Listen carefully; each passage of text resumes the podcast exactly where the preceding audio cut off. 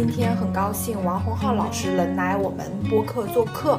王老师，要不先简单介绍一下自己吧？呃，大家好，我是呃王洪浩，业余时间在中央美院讲课，主要教呃汽车设计和汽车文化。我之前在易车网担任过主编，更早的时候在时尚座驾杂志担任过主编。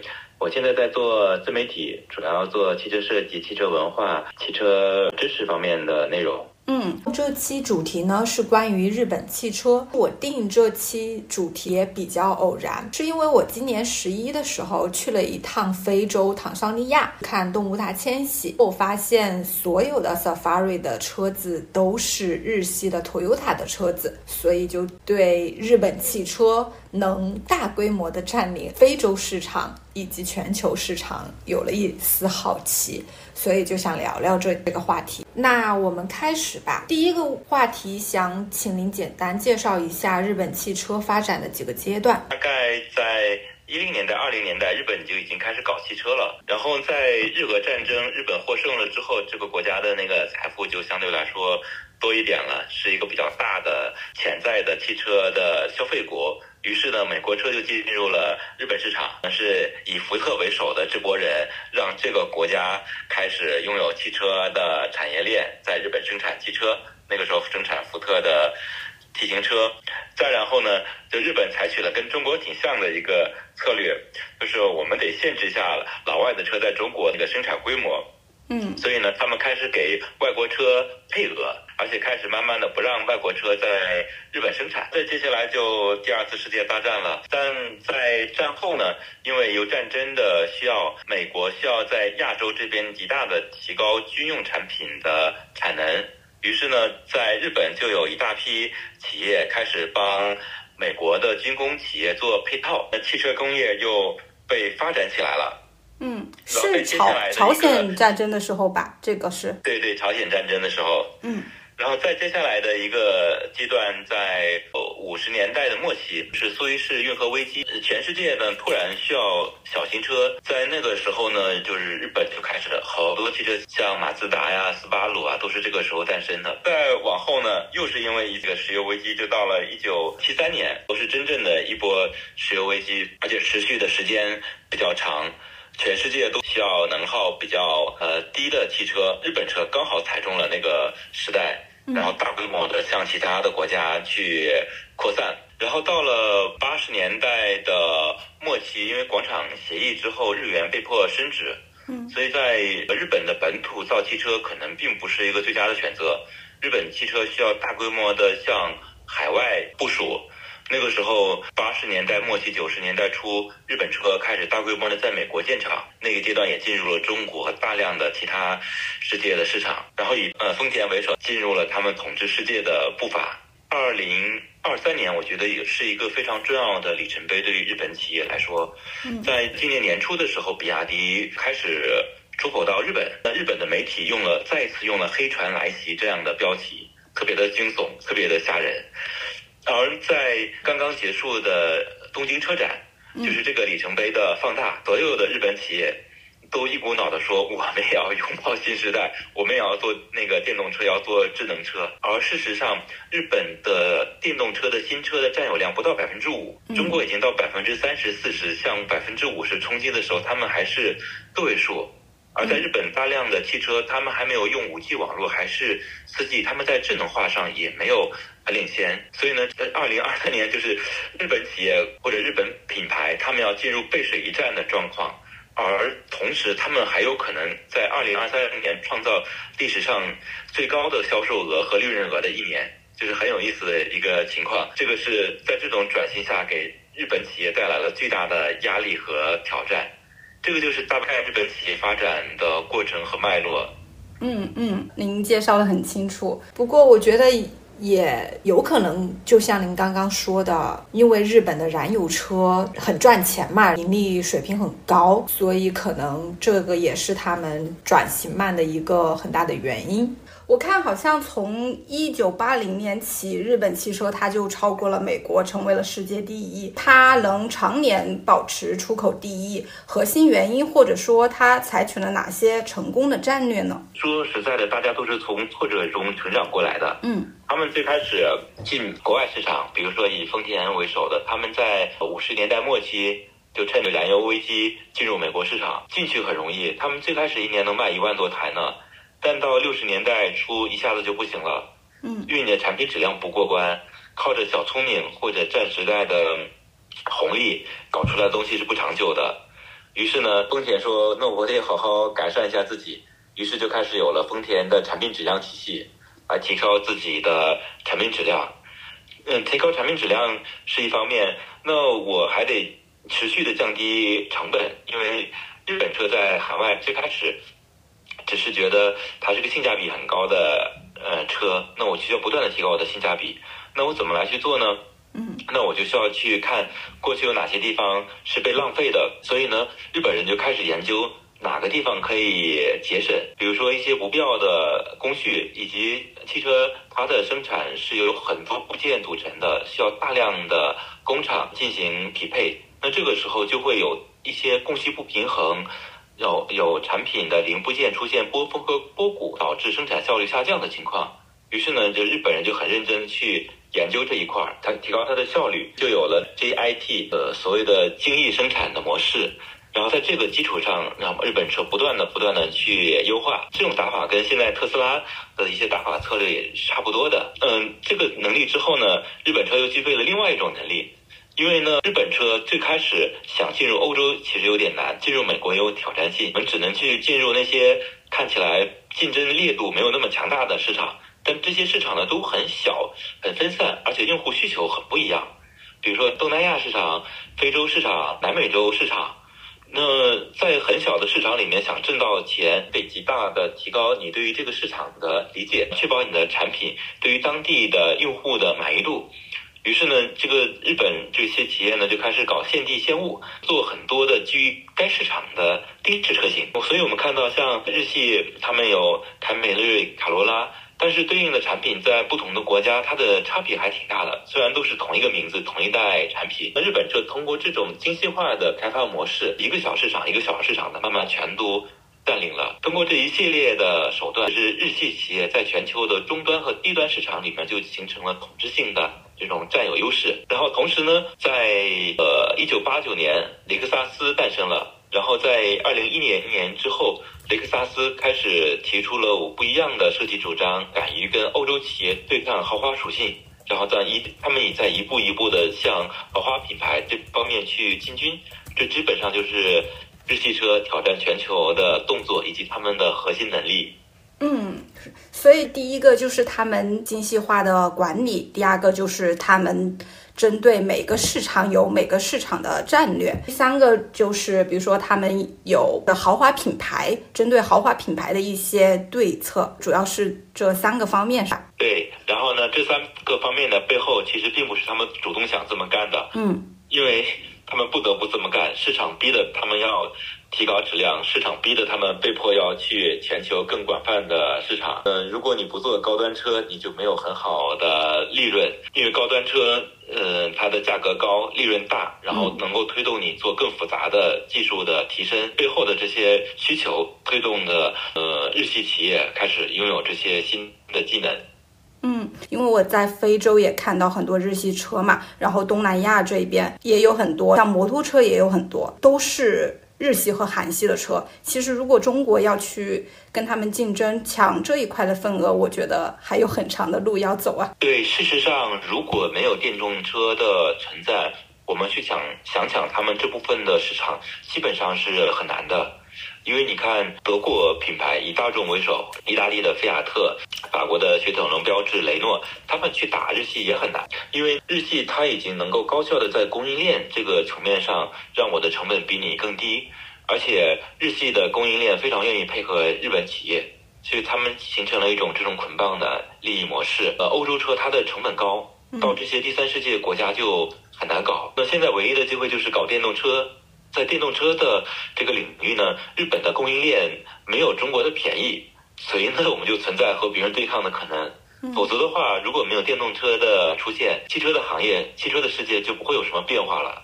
嗯，日系话，比如说在东南亚那些国家，它的供应链也会过去吗？到本地建厂？对，是的，因为日本企业他们会采取这样的策略，他们的供应链会他跟他们一起过去。嗯，而且呢，一旦大家一起过去之后呢，他们会游说本地的政府，说呢，在本土生产的或者是本土零部件。嗯，比例达到某一个高度的产品，你要有税收的那个优惠。那那些要纯进口的，你要征收它高额的关税。嗯，这个时候对于外来的企业就很难。嗯，就比如说我我我作为中国或者是欧洲的一个主机厂，我要拉着我的零部件过去，零部件厂商过去，人家不一定会愿意，对吧？然后呢，如果他们不过去，我去找日本的零部件厂商给我做配套。嗯，日本人不给你做配套，他说我只服务日系。于是呢，这些外国品牌就活生生的被挤出这些市场。当只有日系在这些市场的时候呢，日本车就可以卖得更贵，零部件就可以收到更多的钱。对，而且感觉售后服务啊这一块也可以跟上。对，是的。于是呢，他们就有点，你也不能说他垄断，但是它这种方式呢，就让你的竞争对手进入这些市场非常非常难。像以泰国市场为例。德国人进去过，然后美国人也进去过，最后都被迫离开了。所以呢，日系在这些市场呢，最后其实获得了巨大的利润。嗯，说到这个供应链，我看关于日本主机厂和零部件厂商的关系嘛，因为日本主机厂它更偏向于零部件外购，而不是自己自制，并且会形成长期的一些关系。但是像特斯拉和比亚迪就会更加强调，比如说垂直一体化呀，什么都要自己做。那您怎么看这一点？我觉得就是日本这个国家和韩国这个国家，它的底层略有点相似。嗯，就是它最顶层是有巨大的财阀来去影响这个国家，比如说这些国家的银行系统。其实有几个大型的这种机构和财阀控制着，一层一层的向下落到不同的行业里面。虽然你看这些企业各自都是独立的零部件供应商和主机厂，但是呢，他们背后会有交叉持股，顶层的投资人会有相相互的之间的那个关联，而且一些呃零部件厂商和主机厂，他们之间也有可能有联姻的关系。构建起了日本非常复杂的这种关系网络。嗯，这种关系网络的好处就是它非常稳定，也就是意味着我的供应商能够跟我的主机厂同步进行研发，我也会长期的跟他们进行合作。但是它不好的点在于，当革命性的时代来临的时候，你会发现这种组织呢只能会做局部优化。但是革命性的时代是，比如说我突然跟。我的供应商说：“我不要发动机了，不要变速箱了，你们都去给我搞电池，给我搞电机。”对，就很难。这个就很难，相当于你要抛弃它。对。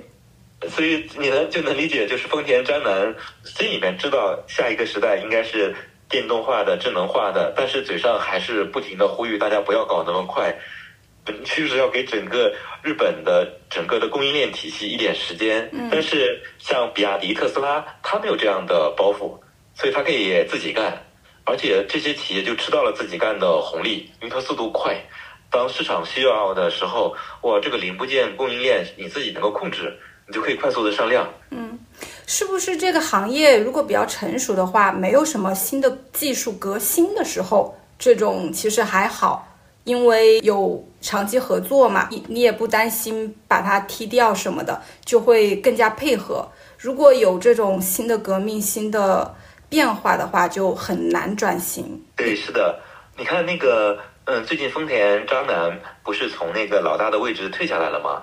推了一个新的人上去，但他实际上在日本的号召力和在丰田的影响力一直存在的。他本质是要把自己从一个比较尴尬的位置挪开，由其他的人来去干他不太愿意干的事情。嗯，比如说要把自己手弄脏的事情、得罪人的事情，嗯嗯嗯，因为你不得罪人，就没办法革命嘛。然后呢，他在背后来去推动和组织大家真正的往前去发展。对我再补充一点，嗯，就是丰田他最近也表达了一个观点，在下一个时代，丰田要跟所有人做好朋友。嗯，这本质上说，让更多的供应链上的朋友进入丰田的体系是一个不可避免的事实。呃，这样的话呢，对丰田好。对整个行业也好，在东京车展上，我们也看到了一些这样的情况。就比如说像铃木品牌，它的电池就用了比亚迪的电池。我看国内好像没有大规模报道，但我觉得这也是蛮里程碑的现象，就是日中国的本汽车的核心零部件开始用中国的东西了。对中国的供应商进入了日本体系，也很不容易。这个这个以前是很难想象的。嗯，是我上次好像也听到有一个郑州日产那边好像也在招标什么中国的供应商，所以就说明日本的供应商日本体系开放了。对，因为这个其实是两国那个工业界的一个共识，嗯，就是有好的东西为啥不用呢？对吧？对 就是是不用不要过于固执。对，你看，在呃中国已经有很多的日本的工程师来中国工作，目前这一些中国的研发机构也在帮日本开发在中国生产的汽车，以及这些日企在全球生产的汽车。我们的研发的人员的能力和我们的效率不差的情况下，为什么不用中国呢？也有一些中国的资本去日本投资，呃，并购一些规模比较小的、有一些特色的零部件供应商或者是研发单位，嗯甚至一些日本的一些上市公司背后也有一些中资在投资。嗯其实最后的情况就是中日的汽车工业界，就是你中有我，我中有你，大家都以效率最高的方式来合作，嗯，挺好目前就的。呈现了这种状态。嗯，日本其实以前的一些，不管是燃油车时代的，比如说发动机呀、减速器啊、变速箱啊，还是一些混动的东西、底盘的东西，其实技术还挺强的。对，嗯，最终的结局就是一定要是有钱，大家大家一起挣，尽可能不要自己搞一套，然后或者是我把市场相互隔离，或者在某些市场上大家杀的过于激烈。以后，比如说集成化的趋势会越来越明显嘛？对，这是不可避免的。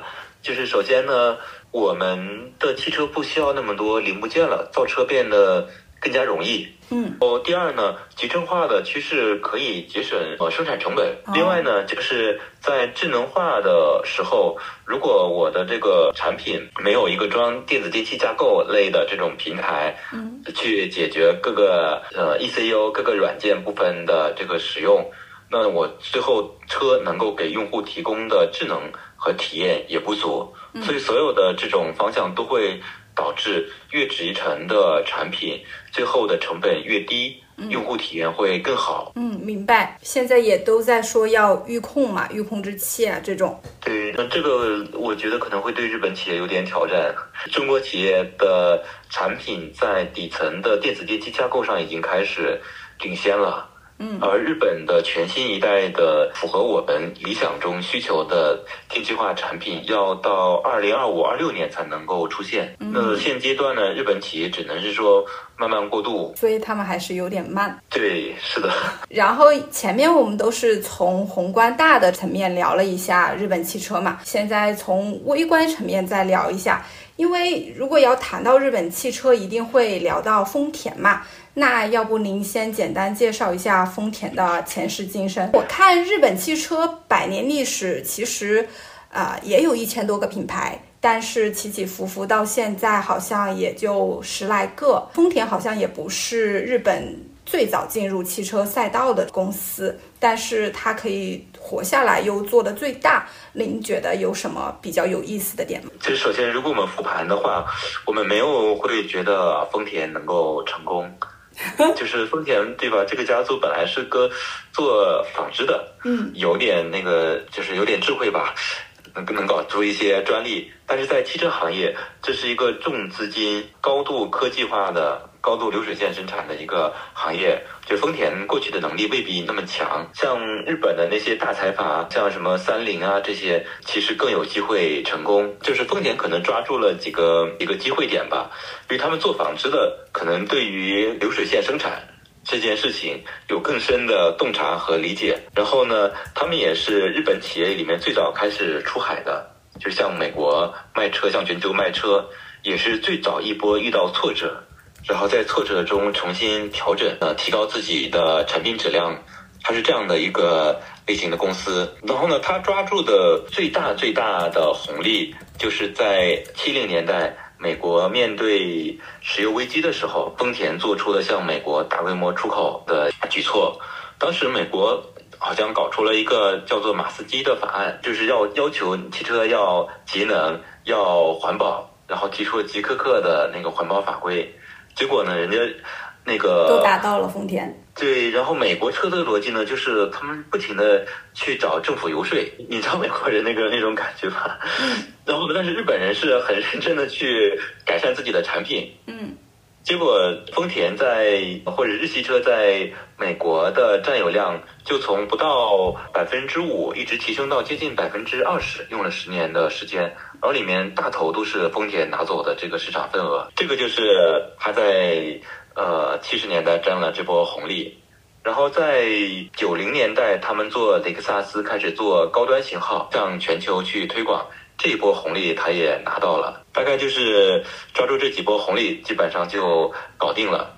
然后现在丰田的一个巨大的挑战和问题，就是它对于纯电这个领域供应链的准备不足。它现在试图跟中国的企业进行合作，比如说像比亚迪，嗯，他们的一些产品用比亚迪的这个平台，用比亚迪的电池做一些呃试验性的产品。但是不是特别的成功，这件事情对丰田有极大的刺痛。他们也觉得，只是随便搞搞这件事情是不行的。如果要搞的话，那我整个丰田体系就要全面电动化。嗯，这个就是大概丰田从过去到现在的历程。过去的红利基本上就抓完全抓住了，现在的电动车这波红利是完全没抓没抓住。对，我看好像这一次在日本东京车展上，他 CEO 说电池概念车将定义丰田汽车的未来，就是一个很大的转变。以前丰田章男就一直还是主张就是各种能源呀、多元化呀这种。所以应该是从今年开始就完全要电动化了。对，然后呢，日本它这个电动化有一个呃一个很大的挑战，就是日本本土做电动化的那个电动车的穿透力特别的低。嗯，因为呢，日本做电桩基础设施没人给他弄，然后呢，企业呢也没办法呃自己搞。还有一个问题呢，就是资本界不太认可说日本本土搞出一个纯电的品牌，搞搞全球化。因为大家觉得，就是日本政府和这些企业的基因都不在那儿，所以他们在这个本土市场上如果没有任何智能化和电气化的感觉，你想让它完全依赖一个海外市场来做一个这样的产品，难度是挺大的。日本政府是不支持建充电桩吗？还是因为它的一些基础设施是充电的电的基础设施不完善？因为日本的政府跟中国政府不一样，就他们的政府可调配的资源比较少。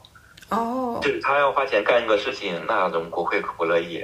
但是中国政府是用全国的力量来去赌国运，因为我们整体国家如果相信电动智能化是我们工业界的未来，那我们国家就不停的往里面去投。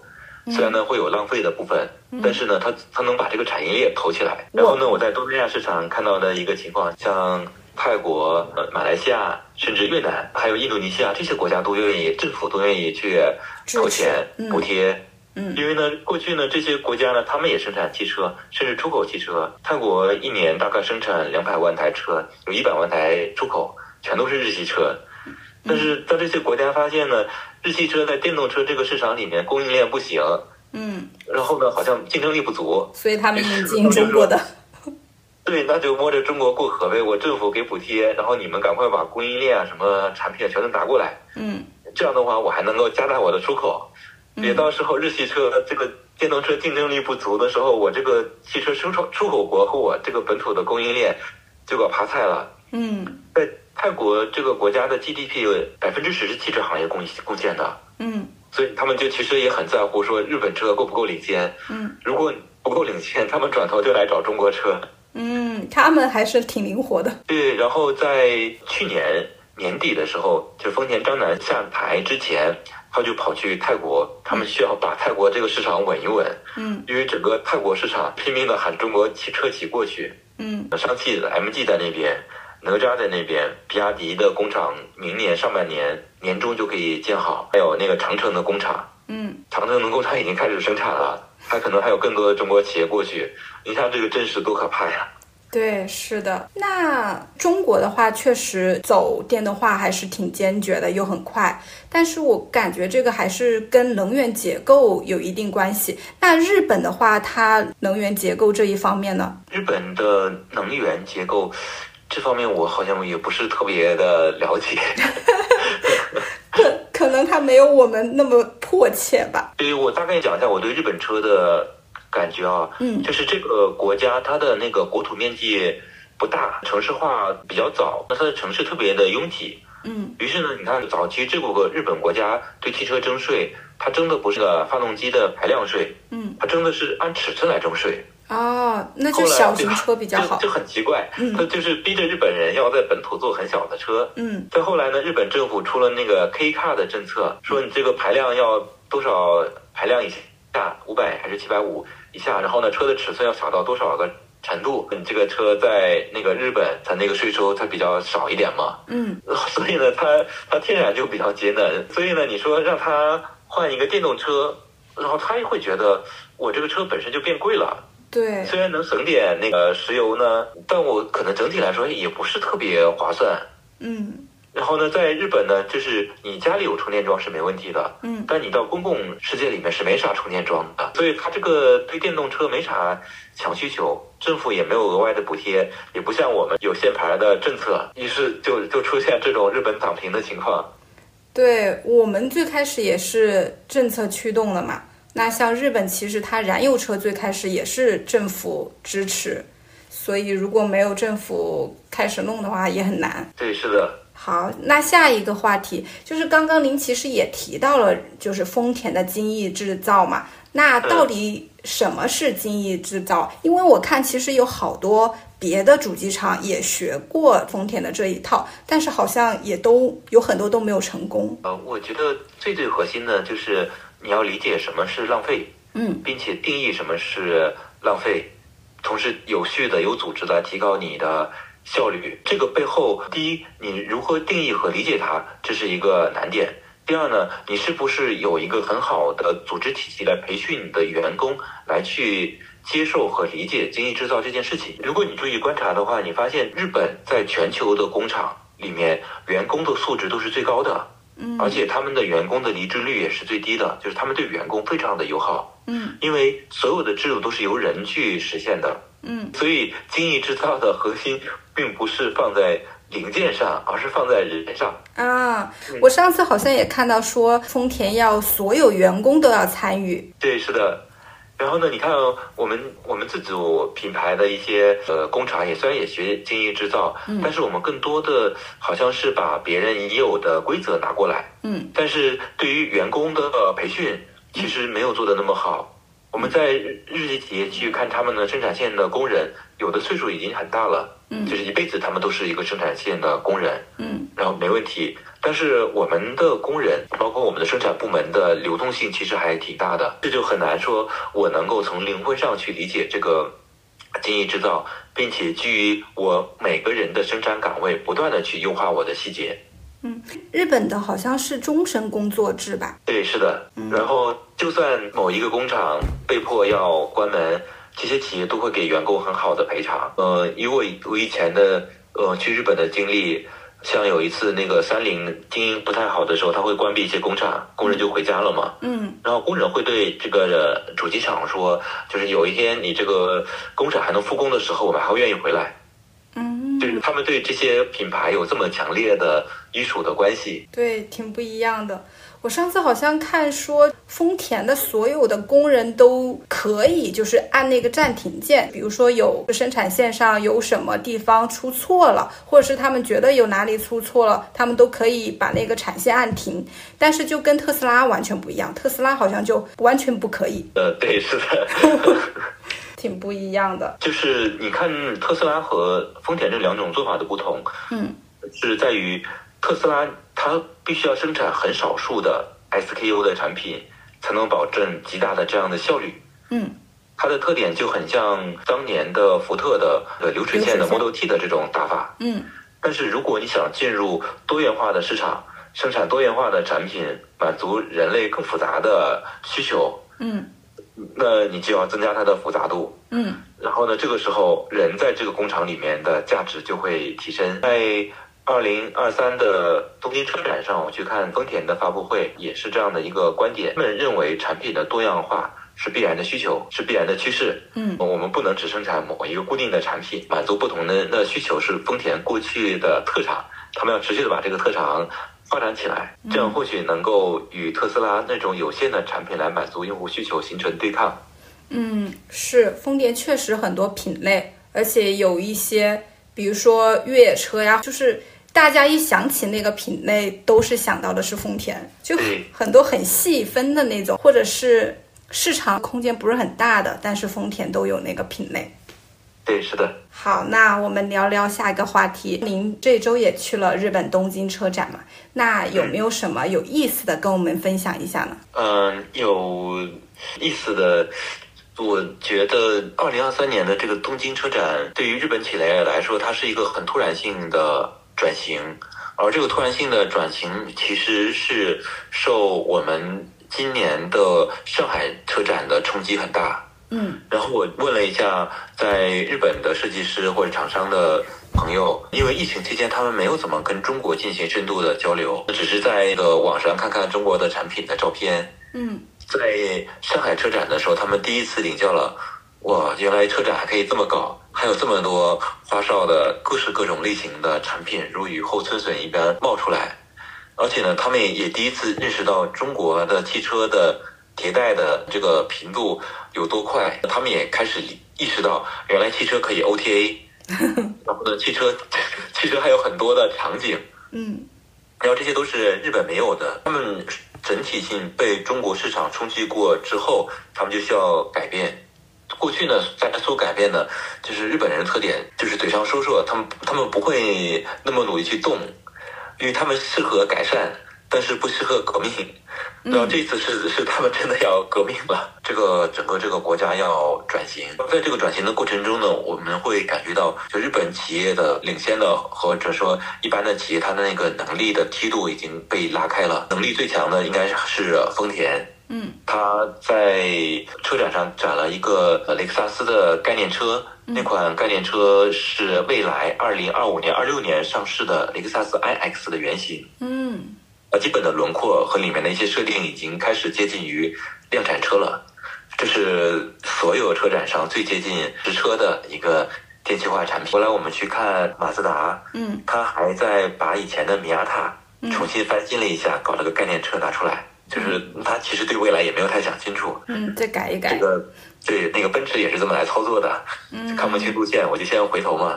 嗯然后像斯巴鲁、三菱好像没有搞出什么特别前卫的产品，比较中规中矩。日产是压力最大的，因为日产在中国的市场份额很大，但是呢，此时此刻他们的市场份额在快速下降。对，掉得很快。对，然后他们就非常激进的想表达我还行，我还行。你看他的那个电动车、概念车都做的很花哨，嗯特别怕你们不知道，我想改变。嗯然后那个铃木 Suzuki 他们的产品就有点像小的箱型的货车，很小，很讲究空间。这种产品呢，特别适合电动化。但是如果它一旦电动化的时候，它它马上就面临了一大堆的中国的竞争对手，就以五菱为首的那一票，啊，全都给它怼上去了。对然后呢，极有可能它的供应链的成本还打不赢五菱。对，有点像那个 van 是吧？我感觉好像好像滑板底盘也可以做这种车。哎，就被你说中了，就是就是供应链上无论怎么看都特别适合中国人来搞。然后这个是整个主机厂的部分，然后零部件供应商和这一些定制化的电动车型是在另外一个展馆展的。那个馆里面呢，有一些产品其实背后是有中资背景的，然后有中国零部件支撑的。虽然他们挂的都是日本的牌子，就是其其实中国企业对于日本的企业渗透已经开始了，而且他们确实需要我们。嗯，大概这就是展会的感受。然后回到嗯中国市场，就日系车的下滑还是会继续，呃，缓慢的下滑。他们在全球市场的下滑，可能在明年后年也会慢慢的出现。嗯嗯，但是如果他们顶住这一波压力之后，他们的电动车的反击也正在开始，可能二五、二六年我们能看到一个逆转的曲线。大概就是这样的情况啊。嗯，因为从去年底开始。我们中国车出口的话，第一次超过了德国嘛。然后今年上半年，中国汽车出口已经超越了日本，成为了全球汽车出口第一大国。尤其是新能源车，我们的增速很快。那您觉得现在日本本地的媒体对他们自己日本汽车是怎么样的评价呀？就是有识之士都觉得他们该努力了，再不努力就会血亏。而且会形成产业链的崩溃。我在车展那一周，日经新闻他做了一本特刊，嗯，就是在讲，嗯，电动车的时代，日本可能在落后。嗯，他讲了两个事情，第一个事情就是日本人去拆解五菱的 mini EV，嗯，这车卖的特别好，嗯，啊，价格还贼便宜，嗯，那么打开看看怎么回事儿，发现里里面的零部件呢没有什么日本的，这个让日本企业特别的震惊，而且压力巨大，嗯。因为不依赖日本的供应链，能做出一个这么便宜的产品，而且性能还不错，那以后不知道会发展成什么情况。然后第二个事情让他们压力很大的就是中国的比亚迪，以它的产品质量在上升啊，它的生产规模在提升，而且它也在快速的出海。他们判断以这样的增长幅度，如果日系再不改变的话。这市场就没了嘛？对，那所以说是日本本地的媒体的话，他们是支持电动化的，他们觉得未来会是电动车的市场，是吗？对他们都是这么认为的，而且呢，他们会觉得日本可能有点危险。对，这是就是有识之士，就是正常人的或者是有专业能力的那个媒体。那您觉得未来，比如说三到五年？日本的汽车品牌和汽车的一些零部件会不会有一波洗牌啊？然后就比如说那些有名的也就落后了，没有了，可能就没有了。我同意你的观点，就是首先零部件厂商会有一轮洗牌，有些人可能就会被淘汰出历史的舞台。以丰田张楠为首，因为他还是日本汽车工业协会的会长，他想救很多人，但是不可能每个人都能上得了这艘船。嗯。这个是嗯，终结你的历史宿命是不可避免的事情，在中国也是一样的。中国一些传统的零部件供应商不转型也是死。嗯，是对，这个是这样的一个情况。对，就想想就挺，因为日本汽车也有百年多的历史，就是以前还一直都是老大嘛，然后说落后就慢慢的落后了。对，然后再往后说的极端一点，除了零部件供应商，一些主机厂品牌，你是不是能够活下来也是不一定的。因为对于日系企业，把中国市场丢了，他还可以忍受；但是把东南亚，就是第三世界市场丢了，对他们的伤害会更大。因为在那些市场，他们的利润会更高，嗯，而且是偏垄断型的，就是别人打不进去。对，所以所以我会觉得，嗯，如果一些牌子做不下去的话，他可能就卖给中国。或者卖给其他人，对，如果他的技术好的话，中国还可以收一收。或者还有一种可能性，就是这些品牌他们直接跟中国的品牌进行并购和合资，因为他们在全球有很好的销售网络。你去每个国家去跟当地的嗯自自建渠道是件很难很难的事情，嗯，除非你是特斯拉，嗯，有些渠道都是地头蛇。啊，对，好，对，那，那你中国作为中国的主机厂和崛起的势力，说，那我还不如做代工厂呢，然后你用你的渠道、你的牌子去卖，那我帮你去那个组装，给你提供一些零部件，我拿走我该有的利润，我快速的进军到全球，这个对于很多中国企业是可以接受的，比如像领跑呀，像小鹏呀，他们都是这个路子，而且我觉得可能更多的。中国主机厂也愿意这么做，嗯，是。那日本的车子在欧洲那一些是不是也有自己的销售渠道啊？因为我看想进入欧洲其实还挺难的，就比如说经销商那一块。对，呃，欧洲这些企业在欧洲都有他们的渠道，就像你说的，在欧洲生存是蛮难的。大量的日系企业不是每个都能在欧洲生存下来，比如说三菱，它以前在欧洲也有厂的，也有分支机构，后来干干不下去了，就把这个厂关掉，人就撤回来。嗯，欧洲麻烦的点是在于，你进去难，你退出更难。当你决定不要这个工厂的时候，我们都不知道要给当地的这个员工赔多少钱，人家才能够让你放出去。真的吗？退出也难。对啊，就是三菱退出欧洲市场，就退了好多年，慢慢 慢慢赔钱呗。所以欧洲的市场是你不要轻易进，然后呢，你进了呢就不要轻易退，就别在那边折腾。嗯，是，嗯。所以说，回到我们今天的日本汽车，我感觉是不是一个新的技术变革的时候，你要很快的拥抱或者进入它。你稍微晚一点，感觉就落后好多呀。我会这么来思考这件事情，嗯，就是当一个技术变革的时候，你们国家抱有什么样的姿态去理解它？我就觉得此时此刻的中国的搞电动车这这件事情，就好像我们回到了甲午战争，中日的决策换了一下，中国这个国家以全国之力，以全民之力去搞电动车。因为我们要投电桩，要投一切的钱，不都是每个老百姓纳税上去的吗？嗯。然后做成了，我们就国运就能改变。但是日本的企业的特点就是，就他们就有点像我们那个北洋水军，就他们以一个企业的力量来去对抗一个时代的这种变革。嗯。其实还是挺难的。还有没有一点是因为他们赌错了呀？